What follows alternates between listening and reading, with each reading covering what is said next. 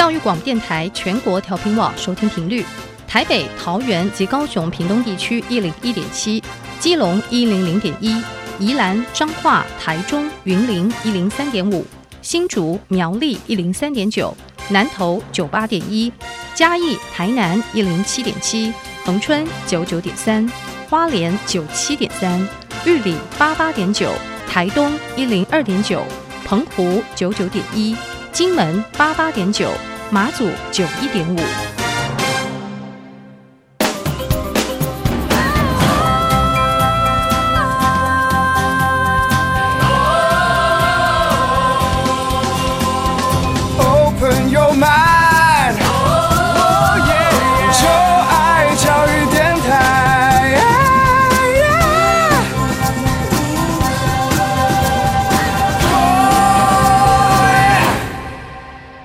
在节目一开始，邀请各位听众朋友们，可以在各大 Podcast 平台订阅音乐播客秀，同时为我们留下五颗星的评价哦。如果您对于节目有任何问题或是想法，都可以到小 Q 的 IG 以及脸书来玩，然后留言给我。你可以搜寻一下 DJ 罗小 Q，就可以找到我的脸书以及我的 IG，欢迎您可以来追踪 Follow。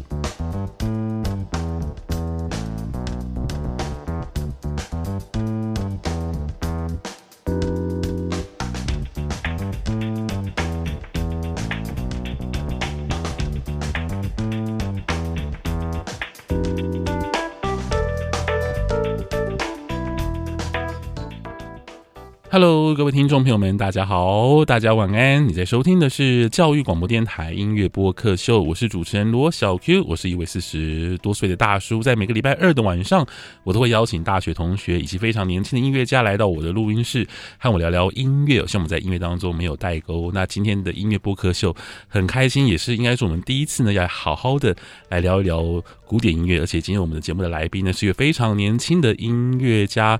让我们欢迎显博，嗨，你好，主持人好，各位听众朋友们，大家好。好，先向大家介绍一下你自己吧。嗯，呃，我现在是就读台湾师范大学音乐系的大二。那近几年呢，我有非常积极的跟呃流行音乐那边合作，像我跟歌手张惠春在呃今年二月的时候有在高雄举行演唱会，然后去年也有跟歌手黄介甫，然后一起在。呃，河岸那边嗯有一场演出，嗯、是是，咱平常是在学古典音乐嘛，对不对？对，是标准科班出身的的音乐家，对，蛮标准。是，就从应该是我们很常会听到那种故事，就是从小就开始学音乐。对对对对，多从多小就开始学音乐？呃，我大概是幼稚园呃大班的时候，差不多是我五岁的时候，然后有一次就是意外的经过呃乐器行，嗯、那我就是呃因为小提琴的琴头其实是有一个呃巴洛克式的。卷卷度，嗯、那我小时候就觉得那个东西实在是太酷了，所以我就跟我爸妈说，我一定要学小提琴。嗯，然后结果就不小心学到现在。哇哦！不过你现在主主修是钢琴，对不对？对。而且你主要的音乐的活动也是以钢琴跟小提琴并行。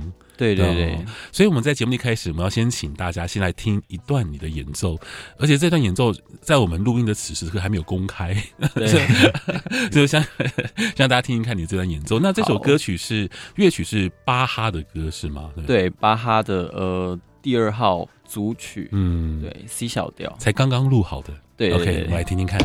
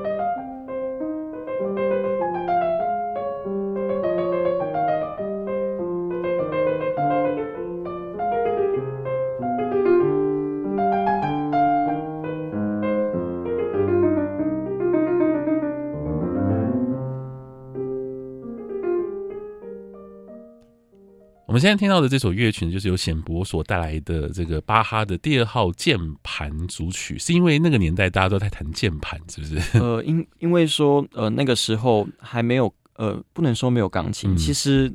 那个时候的主要乐器是大键琴，那是大键琴。对，那当然，其实那个时候就已经有钢琴的出现，嗯、只是因为当时的风格，所以没有人会去使用钢琴。是，对，所以其实是有一种呃，嗯、大键琴是一种拨弦乐器，嗯、那它也是一种键盘乐器，是，然后作为主流。是，那以至于说我们传下来的时候，我们不能说它是一个钢琴组曲，嗯、因为其实在当时的时候，并不是给这个乐器用的，哦，所以我们就会很。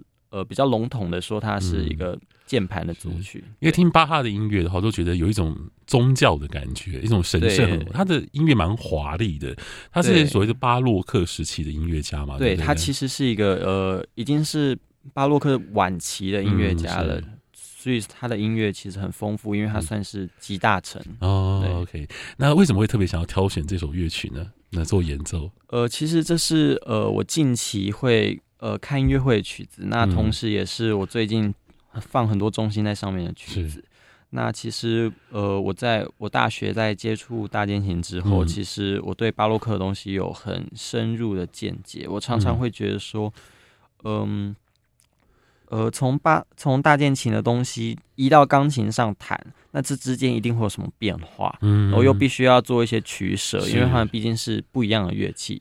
那其实知道了这件事情之后，那其实，在诠释上就必须做出一些妥协跟取舍，嗯，是对，那也是现阶段就是很努力的目标。嗯，因为我刚刚正想问你这个问题，就是大键琴到底跟钢琴有什么差别？就就自己先为我们解惑了。对，很棒。那我们先插播一下你的这个音乐会的消息好了。好，在七月二十一号，对不对？对，在节目上之后呢，还有两个礼拜、三个礼拜的时间。那刚好我们这音乐播客秀有准备票给大家，所以大家如果想要去听显博弹弹奏的话呢，可以。到我的小 Q 的 IG 及脸书呢，来留言给我或传讯息给我。不过我们票其实有限呐，只有三三张，这不是三位。三位名额，然后有六张票，所以呢，就先到先赢啊！所以你如果听到这个讯息的话呢，赶快来就是我的脸书跟 IG，然后留言给我哈。那可以找 DJ 罗小 Q，可以找到我的脸书以及 IG。好，那我们就要来聊一聊，就是显博你的这个音乐人生。不，你还很年轻，才十九岁，大二，然后师范大学。可是你虽然才十九岁，可是你音乐的这训练的这个时间超过十几年以上了。对，因为从小就嗯就一直上台，一直上台，所以其实会有。会一直经历一些不一样的事情。是，那一开始是小提琴，可是你现在是算是比较主攻钢琴，对不对？对，我自从高呃高二到高三的时候，嗯、我就突然下定决心说，嗯、呃，我要换主修。哦，所以你在高二才开始换主修？对，其实很晚。哦、是，对，因为那个时候，呃，因为考大学这件事情，其实那个曲目还有呃一些先辈知识，其实需要非常的。嗯，提早准备这样子。那其实我那个时候换的时候，呃，我其实没有什么犹豫，嗯，因为其实那个时候我有问我的小提琴主修老师，嗯，那他就跟我说，呃，你想象一下，就是假如说你今天两项乐器你都发生了很严重的瓶颈，嗯，呃，你会想要花时间去解决哪一个？嗯，可是我怎么想都是钢琴，哦，对，所以我那个时候我就毅然决然就换了。那当然，那个时候的主修老师也很支持，对，哇，这老师真的是很棒哎，对，很棒就直接让你遵从你的心呐，对，你你心之所向就是钢琴，对，哦，所以其实你是一开始的时候，其实就两两种乐器都有在摸、在玩、在训练，对我算是维持的蛮好的，嗯，只是到需要抉择的时候呢，你决定就是钢琴，对我觉得。钢琴可能会更适合我一点点。对，那今天我们的节目呢，会为大家准备一些就是显博为我们准备的乐曲，因为这些乐曲其实对你的人生都很有意义啦。对，对，就在你的人生阶段，无论是你演奏或听到的，或是有任何的经历，这都是有点像是你在写你的日记的感觉。对。那今天我们所准备的第一首乐曲呢，是李斯特的一首乐曲。那这首乐曲，我看。我们刚刚在聊说，这说这首乐曲是你非常挫折的一首乐曲吗？还是啊？对不起，可能是你人生第一次就是赢得第一第一名的比赛的曲目，对对。但其实练习的过程也是很挫折，嗯、因为其实呃，我第一次弹呃李斯特的作品的时候是在我十三岁的时候，嗯、也就是他的呃大练习曲中。嗯、那我弹中的时候啊，呃，十三岁去参加比赛的时候，呃，那过程其实。呃，反而是我爸还给我蛮多的压力的，嗯、因为那个时候，呃，全曲走一遍，其实差不多呃五分钟六分钟这样子。嗯、那其实我我记得很深刻，那个时候我爸就说：“哎、欸，你弹完整首曲子怎么五分四十秒？可是朗朗五分钟都弹完了，就是每天都这样哦。”然后，嗯、然后我就觉得，可是可是，因为我也不想说我办不到，我就说我没有要那么快。嗯，然后反正他就是会日日夜夜这样，然后直到我比赛的那一天，嗯，呃，他我爸甚至没有进去听，因为他觉得我不会得名，因为我没有弹的跟郎朗一样快。但其实，呃，我后来第一名的时候，他其实有吓到，嗯，对，所以其实这首这首曲子其实对我来说还蛮蛮蛮有意义的，因为它同时是我的第一首接触李斯特作品，是，那也是我第一次用。钢琴，然后在钢琴比赛中得奖，因为其实蛮不容易的。因为当时我还是呃用复修的，嗯，复修的呃一些呃一些时间去练琴。哦，对对对，好厉害哟！对对手其实都是主修的，但。我就觉得我自己其实做了一个蛮好的突破，嗯，就嗯有天分，而且 而且十三十十三岁的时候就拿到第一名这样子。对对对。那我们来听听看，就是你父亲觉得朗朗的版本很棒，然后你没有弹的跟朗朗一样快，就觉得你不够好。哦，对啊。这可能会不会嗯，不好意思，我可以方便问一下，你父亲是音乐相关的专业？哦，不是不是不是。哦，那哦，可能我们也难免会这样，是因为我们判断会比较直觉啦。就好，来听听看这一首。这首乐曲是呃，为我们准备的是谁的演奏版本呢？呃，是一个呃呃日裔，然后德德国人的钢琴、嗯、钢琴家，是一个女生的钢琴家，她叫做爱丽丝沙良奥特。OK，我们听听看。嗯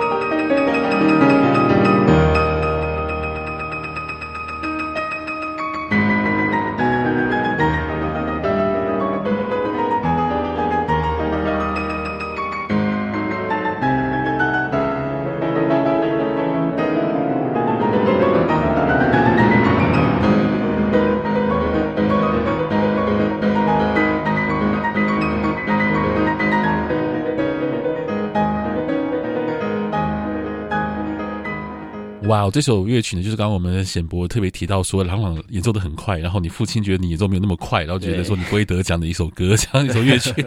不过也特别播一下，就这段乐曲，因为只有五分钟的时间呢，最后这一段就是呃非常急促，然后呢，这个音乐感觉上就觉得需要非常就是强而有力的手指才有办法弹出来的这样的一种的乐曲，这样子。那这段这首乐曲就是你第一第一次在比赛当中得到名次，对，第一名，在这之前的比赛都没有。没有得过什么名，但你之前有有有比有比过赛吗？就是钢琴，所以你是两两种乐器都在持续的有在进行比赛，一直都有在比。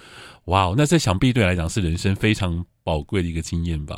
对，哎，可以为我们为我们听众稍微解释一下比赛大概是一个什么样的情况呢？就是会有初赛跟复赛吗？然后你们会需要有指定曲或是呃自选曲目吗？大概是什么样什么样的一个情况？那我们我们常见的比赛就是像我们的、嗯、呃全国音乐比赛，那其实它就是呃会分区开始比。假如说呃我中部人，我就会先经过一关是。中部的筛选，哇，是是。那中部的筛选就有包括两轮，就是初赛跟复赛。是对。那初赛的话，通常是要演奏呃官方那边给的曲子。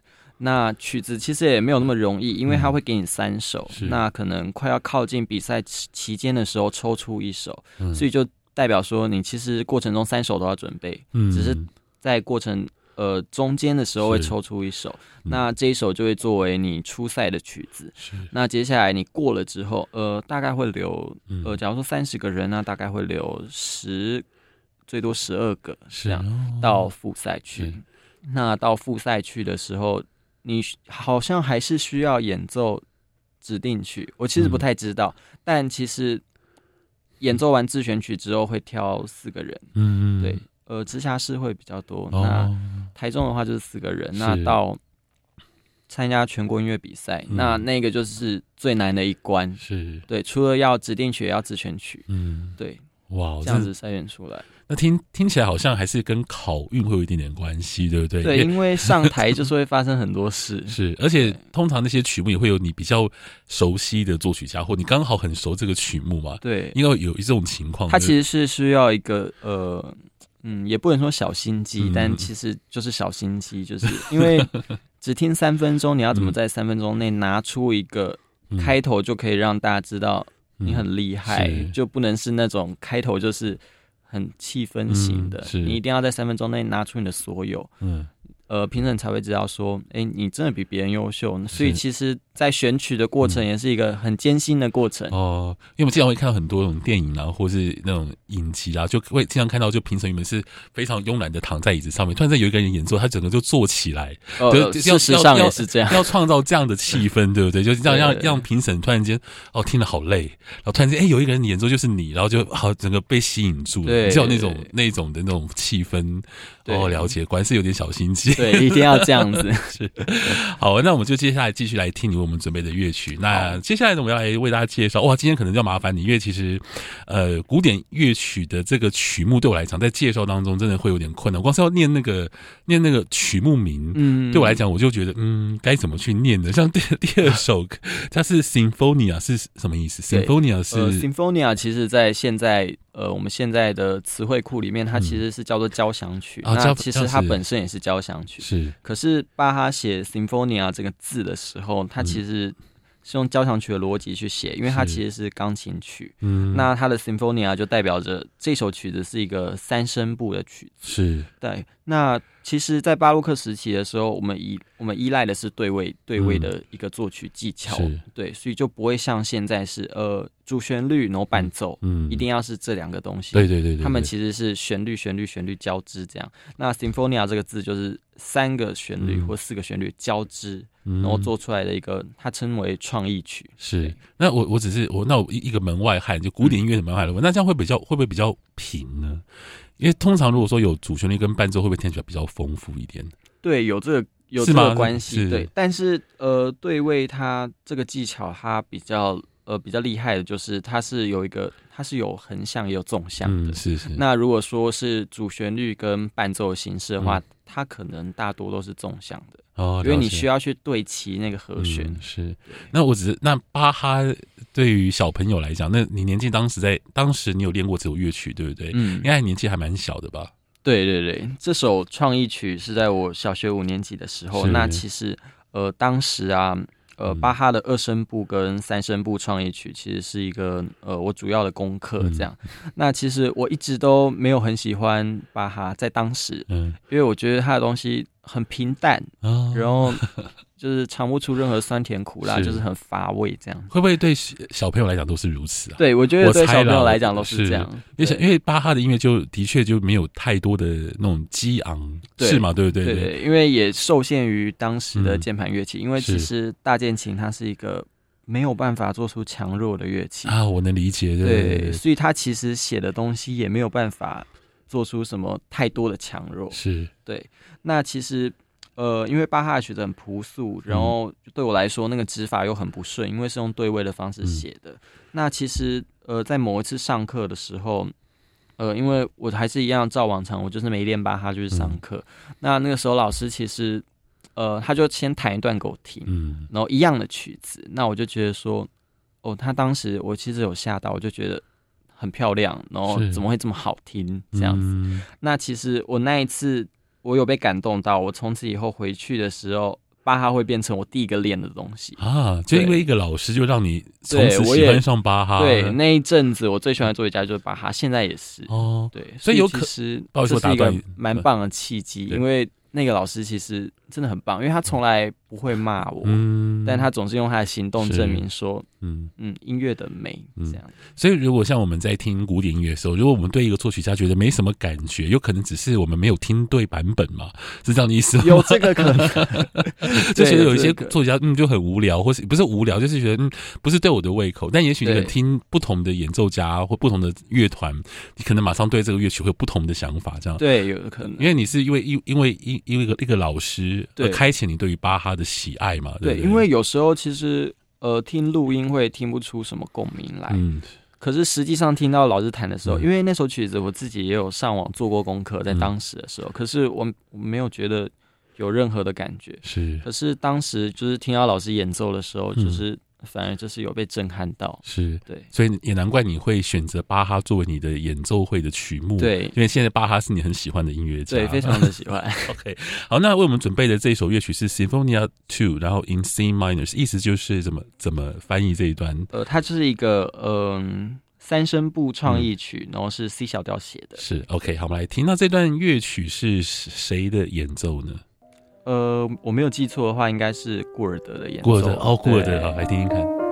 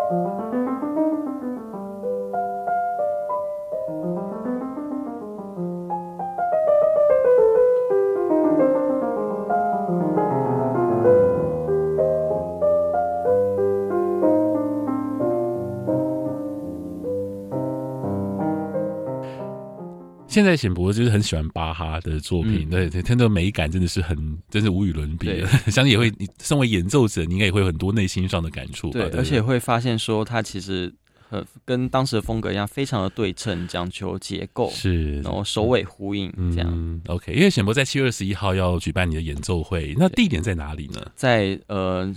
松烟松烟成品的表演厅，松烟成品之前有去过吗？呃，我之前都是在听别人演奏，但这次很荣很荣幸可以直接办在那边。哇，好棒哦！就这算是你自己的独奏会，然后有没有一些嘉宾跟你一起合作呢？比方说你的朋同学啦，或者是你的，对你自己而已这样子。我们有邀请呃罕见罕见疾病基金会的、嗯、呃一起协办这样。是 OK，好，那。呃，这场你的音乐会可不可以先我们先稍微透露一下，你大概会有什么样的内容呢？嗯，那我的第一首曲目会是呃，我是按照年代这样讲过来，但、嗯、呃，我会因为时间的关系去调整节目顺序。嗯、那第一首是巴哈的键盘组曲第二号、嗯。那我的第二首曲目是选海顿的呃最后一首钢琴奏鸣曲，也是第六十二首钢琴奏鸣曲。那再来会是李斯特的三首超级练习曲，那我会选的是第五首鬼火，第九首回忆跟第十二首爬雪。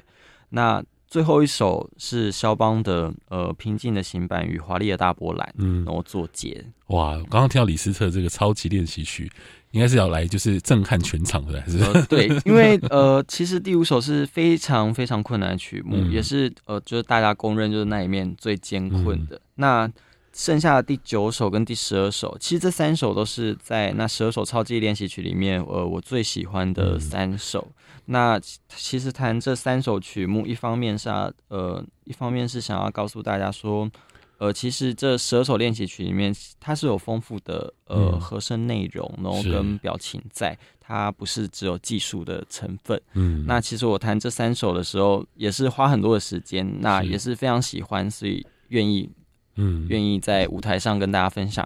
嗯，七月二十一号的音乐会，OK。那今天节目最后一首乐曲呢，为我们准备的是柴可夫斯基第一号钢琴协奏曲。对，因为我真的觉得柴可夫斯基跟拉赫曼尼诺夫是旋律之王，我自己觉得他们真的旋律是超级美丽，很好听。那呃，这一首气势磅礴，而且呢，就是就几乎是所有的成名音乐家都要挑战的这首乐曲，为什么会成为你的最后一个一首选曲呢？对你的人生有什么样的意义呢？呃，其实我我弹这首的时候是在我高一的时候，那个时候。嗯呃，因为我们校内很流行一个比赛，就是协奏曲比赛，一年一次的。